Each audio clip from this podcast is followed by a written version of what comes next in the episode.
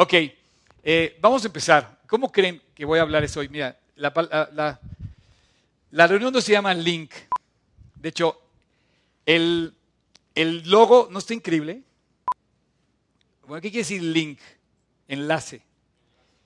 A ver, ahí les va. Les digo, va a estar disponible el logo para que lo bajes en el formato de tu celular, para que lo tengas ahí te acuerdes. ¿Ok?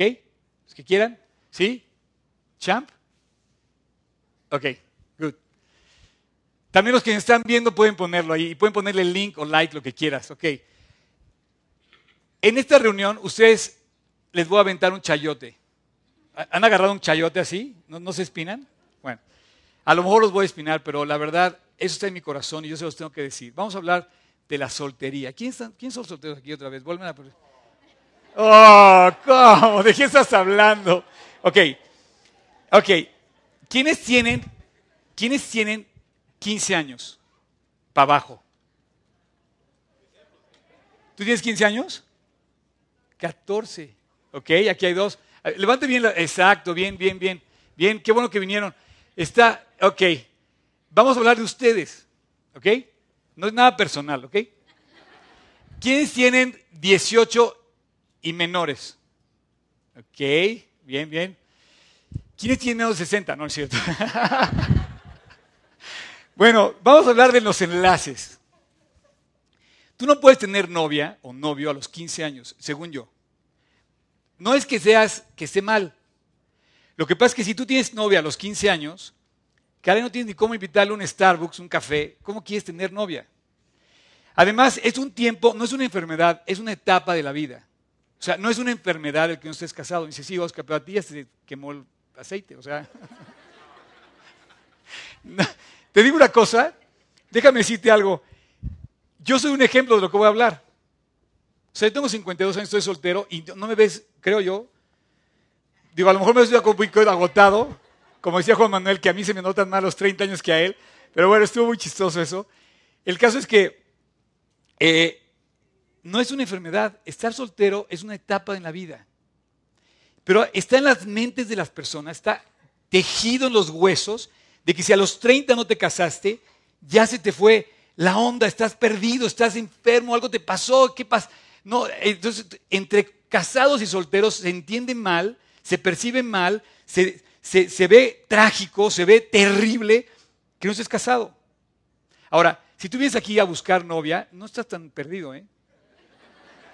Este, es el mejor lugar donde la puedes encontrar, te lo digo, en serio, champ, en serio. O novio, porque hay lugares donde la gente va a buscar, pero te vas a buscar al mundo. Y si vas a buscarte al mundo, vas a llevarte el mundo a tu casa. Tú no te quieres llevar el mundo, tú quieres llevarte a Dios a tu casa. Chavos, de verdad, llévense a Dios a su casa con la pareja que se casen. Chavas igualmente. Ahora, si vienes aquí a buscar una pareja, estás bien siempre y cuando la persona no vive en el mundo. ¿No? Porque si vive en el mundo, pues te llevas lo mismo, nada más disfrazado de que es que cristiano. Ayer Juan Manuel nos decía que dejemos de ser un cristiano más o un creyente más para distinguirnos como columnas de la cual se pueda sostener realmente el edificio que es la iglesia. No está hablando de una construcción, está hablando de que tú seas un creyente que destaque como creyente. Ok, eso ya no hay. Ah, hay muy pocos. Me gustaría terminar mi vida hasta el final siendo de esos. Pero yo no sé. Mi vida realmente está a la luz de Cristo. Tu vida, tu vida tú puedes decir lo que quieras. Yo puedo decir lo que quiera en mi vida, pero está a la luz de Cristo. Y si yo me, yo me creo muy buen creyente, a la luz de Cristo dice que eso se va a quemar el día que sea el juicio. Pero ¿qué tiene que ver esto con los enlaces? Bueno, pues todo. Porque si tú, si, tú eh, puedes pensar que ya mía se me fue el tren, yo te quiero decir lo que dice, por ejemplo, C.S. Lewis. C.S. Lewis encontré esta frase que, que coincide con todo lo que yo he oído en mi vida como cristiano. Lo mejor está por venir. Pues sí, Oscar, pero así ya se fueron 50 años. No, no, no, no, no, no. Para mí lo mejor está por venir. Oye, pues qué presumido eres. No, no estoy presumiendo. Te estoy diciendo la verdad.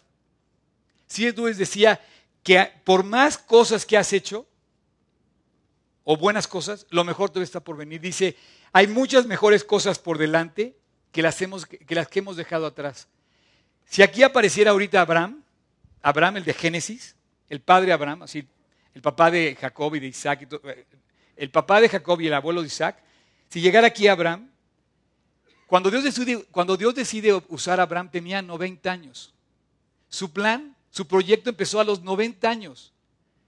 Cualquiera hubiera pensado que estaba acabado, dijo, no, Dios, para mí tú estás empezando. Yo pienso igual, para mí Dios está empezando conmigo. Es lo que yo pienso. Ahora, si tú a los 15 piensas que ya se te fue el tren y que necesitas una novia, un novio, hay chavos que pierden todo por tener una novia a los 15 años. O sea, pierden la relación con el papá, con la mamá, con el y, y finalmente terminan perdiendo muchas cosas más. Pero dice, todavía hay cosas mejores por venir. Y bueno, eh, ¿voy bien? Ok. Entonces, ser soltero es una etapa previa al matrimonio. Si pensamos bien, ¿cómo puedes llegar al matrimonio? Lógicamente es un tiempo previo. O sea, tú no naces casado, tú naces soltero. No es una enfermedad, es simplemente un proceso de la vida. Lo que pasa es que uno lo quiere acortar. Y sin embargo, ¿no te has puesto a pensar que a lo mejor Dios no quiere que te cases todavía? ¿Ok? Entonces de eso vamos a hablar hoy. Porque si, tú eh, quieres entrarle a compartir tu vida con alguien, bueno, pues primero aprende a ser tú y después... Eh, eh, pero esto es muy difícil. Yo, me, va a me va a costar mucho trabajo. A mí yo no puedo. Te voy a convencerte de algo en cuanto a este tema, no te puedo convencer. Es imposible. Porque tenemos tatuado en los huesos que necesitamos una compañera. Estoy oyendo ahí mi propia voz. A ver, enséñame cómo me veo.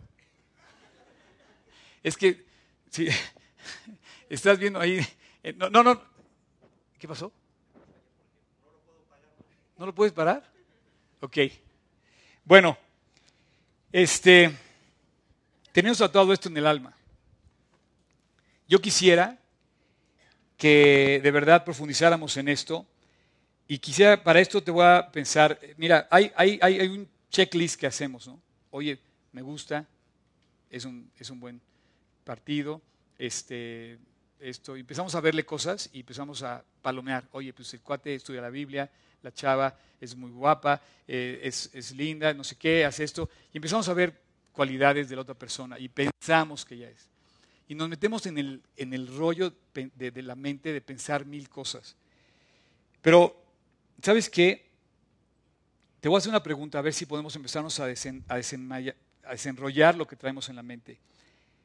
¿Te has puesto a pensar qué pasa? A ver, ahí te va. Y te lo digo que lo pongas en tu, en tu corazón realmente. ¿Qué pasa si no has encontrado tu pareja? ¿Qué pasa si no encuentras a tu pareja? O sea, ¿qué pasa si de plano dices, ¿sabes qué? No, no voy a poder llegar a los 40 ni a los 50 sin una pareja. Bueno, ¿y qué pasa si en verdad pasa eso? Te vas a cortar las venas, te vas a morir, te vas No es una enfermedad, o sea, esto, esto no es algo que percibimos como algo tan grave, ¿no? Ahora, ¿es un plan de Dios casarse? Sí. Pero hay personas que te voy a decir mi experiencia. Yo, yo también fui estudiante, fui, pasé por la prepa, pasé por la secundaria, llegué a la universidad, se casaron, mis compañeros de universidad. Pues hoy, regresando a la historia, están todos divorciados, excepto dos. Más o menos es la estadística. Entonces digo, ¿cuál es la idea? Regresaron a ser solteros otra vez, nada más que después de un precio tremendo. ¿Qué pasa? A ver, ¿qué pasa cuando ves a tus amigos que se empiezan a casar? Entonces nada más ves así como pasar el avión y dices, no. El otro día, el otro día ustedes vieron también, de repente sale una foto en Facebook con cuatro chavas con su anillo de compromiso. Entonces todo el mundo, bravo, bravo. Pero las chavas decían, mm, a mí no me tocó. Entonces hubo quienes les aplaudieron y hubo que se pusieron a llorar. No, te estoy hablando en serio. O sea, cuatro chavas presumían su compromiso y otras 25 decían, todavía no puedo y te pones a llorar. ¿Qué pasa cuando ves entrar aquí una pareja de esas parejas hermosas, abrazadas o tomadas de la mano? La verdad, te mueres de la envidia. Porque son raros de una pareja así. Pero, es más, te voy a hacer otra pregunta. ¿Qué pasa cuando no te has casado y se acerca a ti la persona que no te gusta? No, me quiero casar, pero contigo no. O sea, estamos, estamos haciendo un link, pero contigo prefiero mejor tenerte, o sea, aquí como compañera o compañero, no sé. La verdad, esto está en nuestras mentes de una manera muy fuerte. Yo no te voy a convencer de nada. Va a estar, voy a estar luchando ahorita contra lo que tienes en el corazón. Y sí, el plan de Dios es que te cases, sí, pero en un momento dado de tu vida, lo, lo que tienes que descubrir es que si ya es el momento.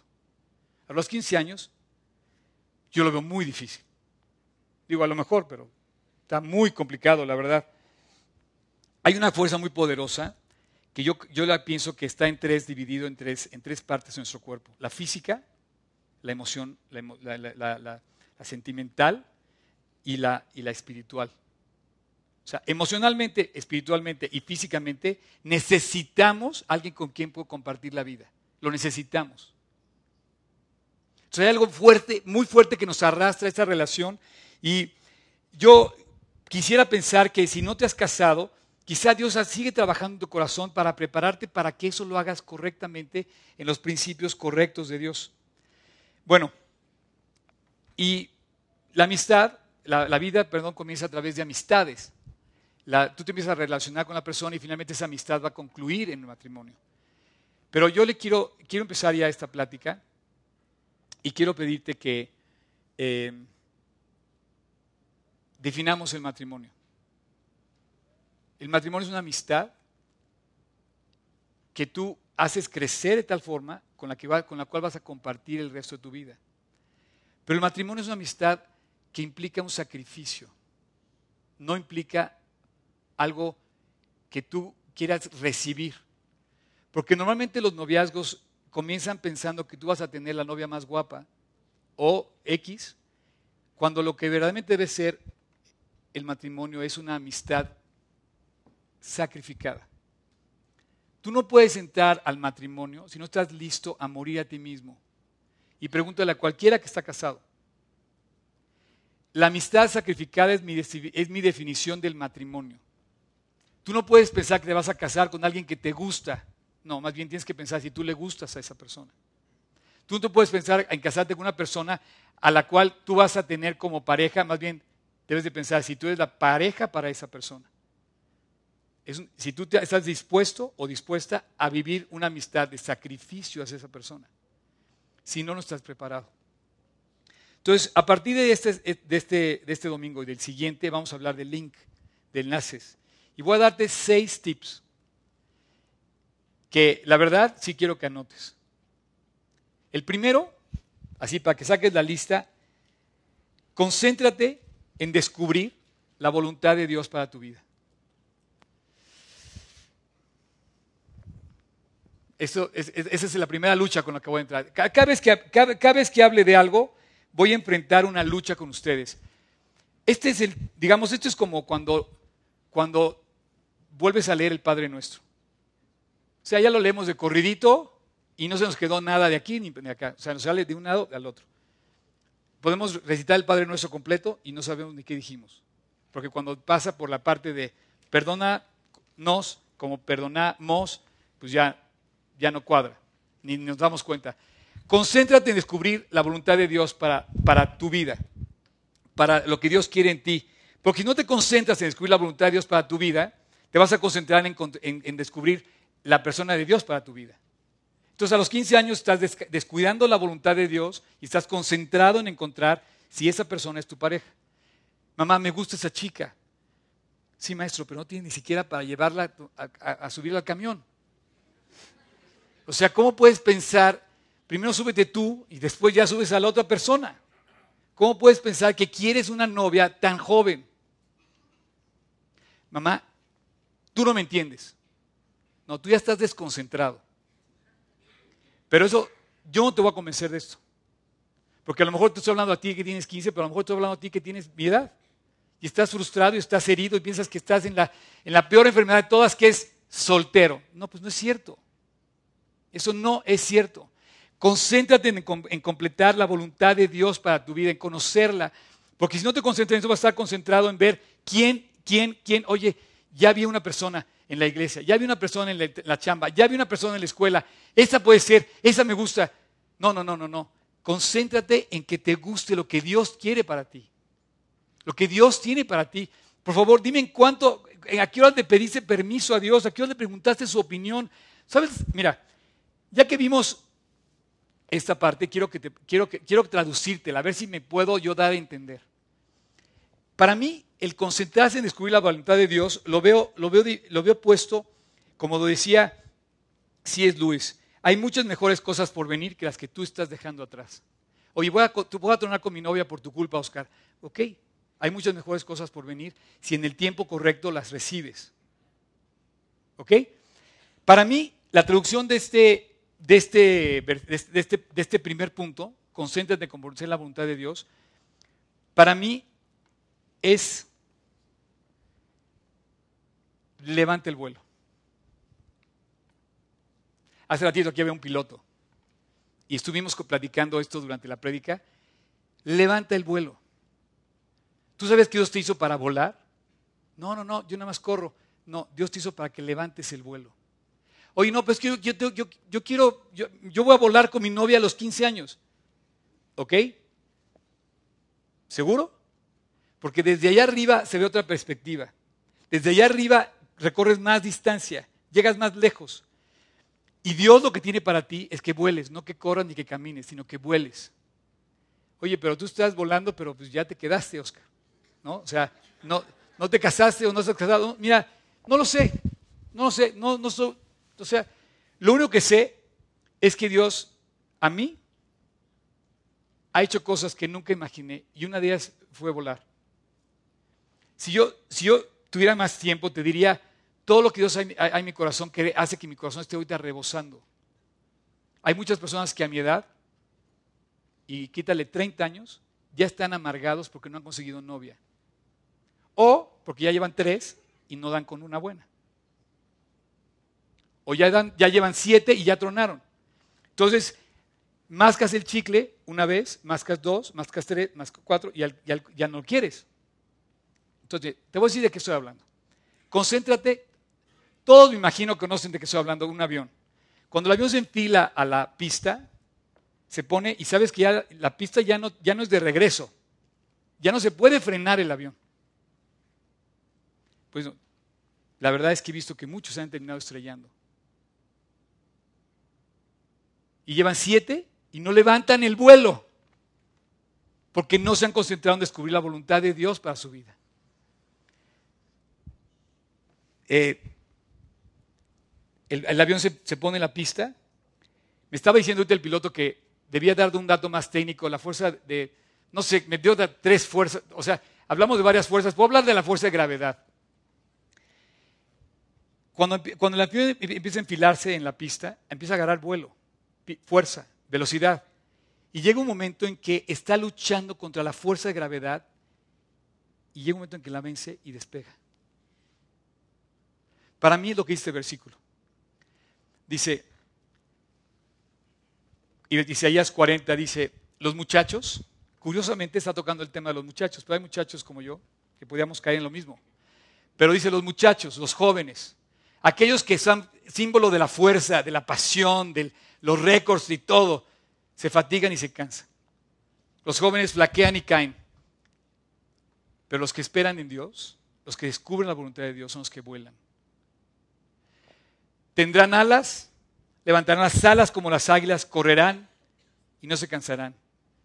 Caminarán y no se fatigarán. Bueno, lo dije al revés. No, lo dije bien. Eh, levantan alas como las águilas. Te has hecho para volar. Hay muchachos que yo los veo volar. Y hay muchachos que los veo que se estrellaron en la pista. Juan Manuel ya hablaba, decía, ¿inviertes o malgastas? Y decía, ¿te estrellaste o despegaste? ¿Te quedaste abajo? Ok, a lo mejor ni siquiera has despegado, a lo mejor ni siquiera te has enfilado, pero a lo mejor es de los que ya vuelan. No sé, yo quisiera ser de esos. Pero ahí está diciendo Dios, me está prometiendo que dice, levantan las alas como las águilas. Y no precisamente las de la América. Yo te pregunto ahorita, junto con toda esta lista, ¿estás volando o estás fatigado y cansado pensando en la pista todavía no puedo volar porque no me he casado? Entonces, mi traducción del descubre, concéntrate en descubrir la voluntad de Dios es uno, levante el vuelo. Y dos, si tú no te concentras en buscar la voluntad de Dios, dice la Biblia que metes ruido extraño en tu vida. O sea, si tú estás enfocado en ti, empiezas a cometer muchos errores porque no le atinas. Entonces metes un ruido extraño. Mira, este versículo dice de esta forma. Está hablando de las mujeres jóvenes solteras y de las mujeres casadas, pero aplica también para los hombres. El versículo dice así. Dice, también hay diferencia entre la mujer casada y la joven soltera. La joven soltera se preocupa, fíjate bien, se preocupa de servir a Dios y de ser santa, tanto en cuerpo como en espíritu, en emoción, en sentimiento y físicamente. Fuerte en espíritu y físicamente. Pero la joven o la mujer casada se preocupa por las cosas del mundo y de cómo agradar a su marido. Esa es una eh, función que ya, ya, debe tener la persona cuando ya una vez ha logrado estar casada. Y ya pasó a esa etapa. Pero antes, tú debes estar concentrada en las cosas de Dios y en descubrir tu fortaleza física, emocional y espiritual. Y si no lo haces así, tú rompes el plan de Dios y empiezas a meter ruido extraño a tu vida. Y eso te empieza a hacer como confusión y empiezas a descubrir. Fíjate, otro día, de estos yo estoy, o sea, tengo muchísimos ejemplos de qué hablar, muchísimos. Y nada más quiero hablarte del bueno. Porque te podía decir de todos los que me hablan cuando ya me tronaron, ya me cortaron, ya dejé esto, ya dejé el otro, ya pasó esto, ya pasó. De una, dos, tres, cuatro, te puedo hablar de esas, pero te voy a hablar de uno bueno. Cuando esta chava palomeó toda la lista, y cuando este chavo tenía todo palomeado en la lista, el cuate era un galán, ella era una chava hermosa, vivían para Cristo, estudiaban la Biblia, discípulos, creyentes, ganaban las almas, tenían celos, tomaban discipulado, eran aparte buen partido, tenían ya los dos trabajos, se sabían, y de repente el cuate le dice, quiero que seas mi novia. Déjame decirte que cualquiera quería casarse con ese cuate. Y la chava le dice, mira, lo que me estás diciendo es algo muy serio. Te voy a pedir que vayas y hables con tu, con tu papá, luego hables con tu maestro y luego regrese, después de que lo pienses bien, regresa a decírmelo si es que lo pensaste bien. El cual te dice, mira, ya hablé con ellos, pero voy a hacer lo que dice, lo voy a volver a hablar, lo voy a volver a orar. Y el cuate regresó a hablar con la chava. Y la chava le aceptó casarse. Hace aproximadamente 28 años de esto calculo. El otro día estaba en el aeropuerto, en la Terminal 2, no sé si ustedes ubican la Terminal 2 del aeropuerto, es transparente porque tiene todo hecho con muchos cristales. Entonces yo estaba en la sala de espera y de repente los vi abordando un avión. Ellos nunca se dieron cuenta que yo lo estaba viendo. 28 años después los veo de la mano, caminando hacia el pasillo. Se iban a un viaje ellos dos, dejaron a sus hijos. Y, días después me los encuentro y digo, oigan, los vi en el aeropuerto abrazados de verdad era una, era una figura de las que ya no ves. Ya no ves así las parejas. O sea, con el mismo cariño con el que se casaron, con el mismo cariño los veía 28 años después y ellos ni cuenta, ni querían aparentar porque yo ni les estaba viendo. Entonces yo nada más los vi pasar y decía, yo quisiera estar como ellos. no, sabes que honestamente eh, honestamente, Dios ha sido bueno conmigo y, creo que estoy disfrutando de su voluntad en mi vida. Y no, es, y no estoy enfermo. Mira, no vamos a. Son seis puntos. entonces les pido que, que, preparen para los próximos cuatro porque no nos va a dar tiempo. Vamos a ver el segundo. El segundo punto nada es el que vamos a ver hoy. Y el segundo tip ahí les va. Aprende a amarte a ti mismo. ¿Ok? Chavas. Chavos, ¿quieres amar a alguien? Ok. ¿Ya te amas tú? O sea, tú no puedes amar a alguien cuando tú no te has aprendido a amar a ti mismo. El versículo dice esto. El versículo de Mateo, fíjate, dice, este es el primer mandamiento, el más grande mandamiento. Está hablando de otros, ¿eh? Está hablando, el primer mandamiento es amar a Dios sobre todas las cosas. Y el segundo es semejante, ama a tu prójimo como te amas a ti. Eso quiere decir que amarte a ti mismo está primero que amar al prójimo. Ya no digas amar a tu pareja, amistad sacrificada. Entonces, dime una cosa, ¿por qué te vendes como bicicleta cuando eres un Rolls Royce? O sea, te lo digo en serio. O sea, andamos por la vida buscando el favor y el amor de alguien, mendigándolo realmente cuando, y, y malbaratando nuestro valor cuando tú no te has dado cuenta que eres un Mercedes-Benz. ¿Sabes cómo entregan los Mercedes-Benz? No sé porque no tengo ni uno. Pero, pero yo tengo un Smart y eso apenas me lo van a entregar. El caso es que, bueno, estuve, tuve la fortuna de estar en la fábrica de Mercedes-Benz, no en la Rolls Royce, pero en la de Mercedes-Benz. Estuve en tres fábricas en Stuttgart de Mercedes-Benz. Yo quisiera que veas cómo entregan un Mercedes. ¿Qué clase de coche eres tú? Cuando tú mismo te valoras, cuando tú mismo te respetas, cuando tú mismo no te amas a ti mismo, te, te entregas, llega el primer maleante que anda por ahí, sí, sí, sí, me quiero, sí, esta es la voluntad de Dios para mí. Oye, espérame, ¿ya le preguntaste a Dios? Ámate primero a ti mismo, tú no, tú no has descubierto el valor que tienes. ¿No te has dado cuenta que eres un Mercedes-Benz? La palabra que yo quiero poner ahí, quiero que resaltes, es esta. Tú vales. No sé si te has dado cuenta tú, pero ¿cómo quieres pedirle que alguien te valore si tú no tú te valoras tú misma o tú mismo? Honestamente, eh, te voy a decir, te voy a pedir un favor. Ni te devalúes, ni te sobreaprecies. Tú tienes un valor. Si eres un Rolls Royce, tienes un precio. Bueno, date tú mismo ese precio. Y cuando te veas al espejo, dices, ¿sabes qué? Yo soy un Rolls Royce. Que Dios hizo, que Dios puso en mi vida. Tengo cosas que arreglar, ok. Tengo muchos talentos que, que puedo usar.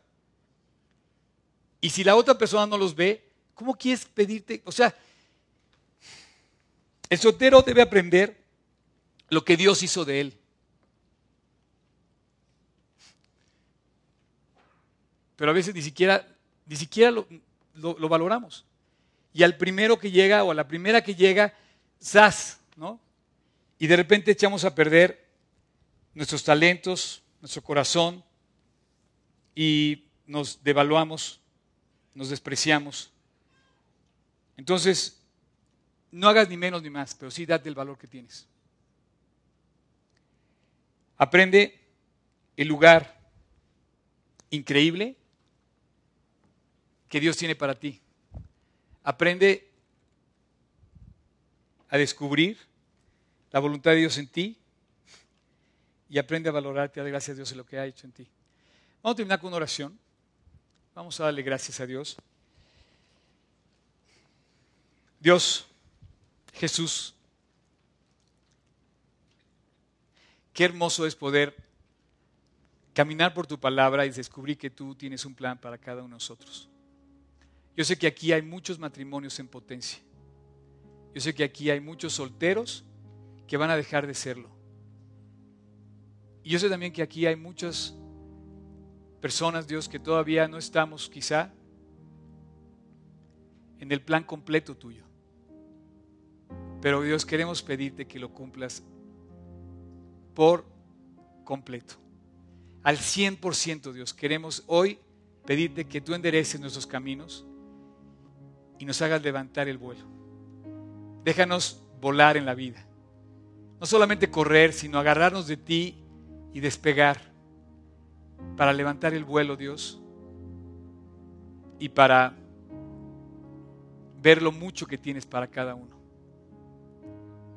Si ya cometimos errores, Dios, todavía hay muchas cosas más que vienen adelante.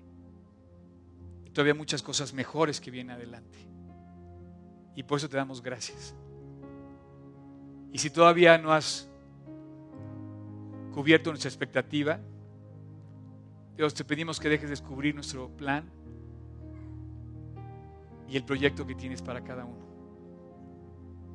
Te doy gracias por cada familia representada aquí, presente y futura, que van a formar parte de una nación diferente, una nación donde tú seas el centro, Padre. Gracias porque estás cambiando a México y tú lo estás haciendo. A través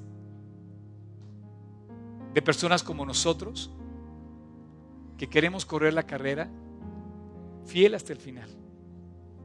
Quizá no seamos los mejores, pero sí queremos llegar a la meta, Dios. Gracias por los tropiezos y gracias por los avances. Permítenos, Dios, descubrir tu plan y alcanzar la altura a la que nos quieres llevar a cada uno. Dios, gracias. Gracias porque en tu precioso plan planeaste la pareja perfecta para nosotros. Y mientras eso llegue, no nos dejes meter las manos. Dios, gracias, porque no te has equivocado.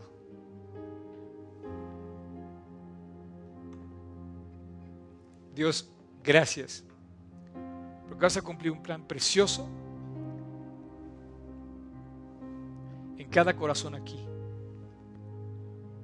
Porque tú nos ves valiosos, muy valiosos, a cada uno. Ahora déjanos vernos así nosotros también.